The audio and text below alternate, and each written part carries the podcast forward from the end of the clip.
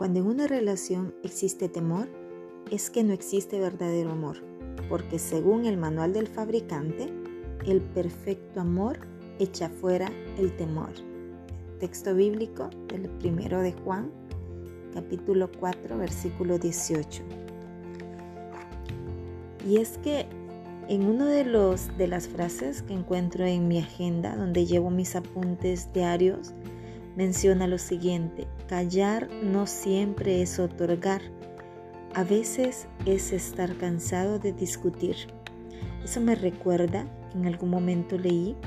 que la gran resignación a quedarse en una relación, porque ya sea que le has invertido demasiado tiempo,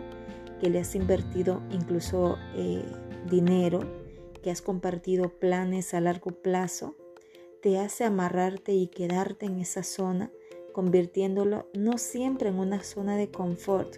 porque a veces estar en una zona de confort es porque realmente sientes la comodidad de no sacar el pie de allí y arriesgarte a algo más,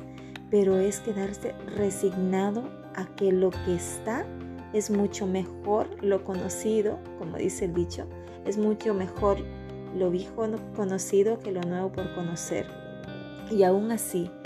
es entender que a veces no siempre es el lugar correcto. Quedarse ahí no es siempre la mejor decisión. Cuando te sientes resignado a estar en una relación donde debes dejar que las cosas pasen y se calmen para creer tú que estás bien en ese momento, déjame decirte que por experiencia, después de varias separaciones, de rupturas amorosas, de corazón partido, de también yo haber hecho daño, muchas veces consciente y muchas veces inconsciente, y que hasta el día de hoy trato de equilibrar ahora mis emociones. El quedarse en un lugar donde crees que estás bien porque no discutes, porque te quedas callado, no siempre es la mejor decisión creo que es también parte de tratar de encontrarnos a nosotros mismos y de saber esa, ese propósito que tenemos de vida. No creo yo que nuestro creador o que Dios te haya permitido venir a este mundo para quedarte resignado con alguien con el cual compartes una cama, a veces se vuelve tan fría el entorno en la propia habitación y no poder compartir ya después de tantos años sueños, emociones, planes a futuro, planes como pareja, sino que estar ahí porque respirar es gratis. Y el encontrarnos a nosotros mismos nos hace también cuestionarnos si realmente queremos seguir en ese tipo de relaciones. No más esta es una reflexión individual después de varias experiencias buenas, buenísimas, no tan buenas, que me han hecho aprender, que me han hecho saltar como mujer, como madre, como, como emprendedora, como profesional, como maestra. Pero aparte de ello, también es que nuestra propia experiencia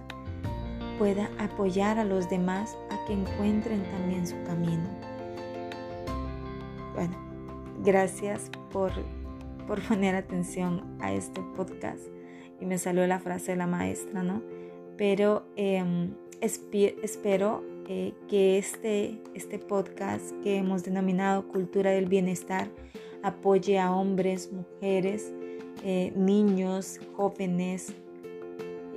para poder encontrarse a sí mismos y que compartir experiencia no solamente desde mi propia perspectiva personal, sino que también desde em, la perspectiva de algunos amigos, amigas que considero personas, hombres, mujeres de éxito y que han logrado alcanzar lo que se han propuesto y que van por más. Así es que quedan totalmente invitados para los nuevos episodios y vamos a sacar un episodio cada 15 días, pero están totalmente invitados. Gracias por escucharnos.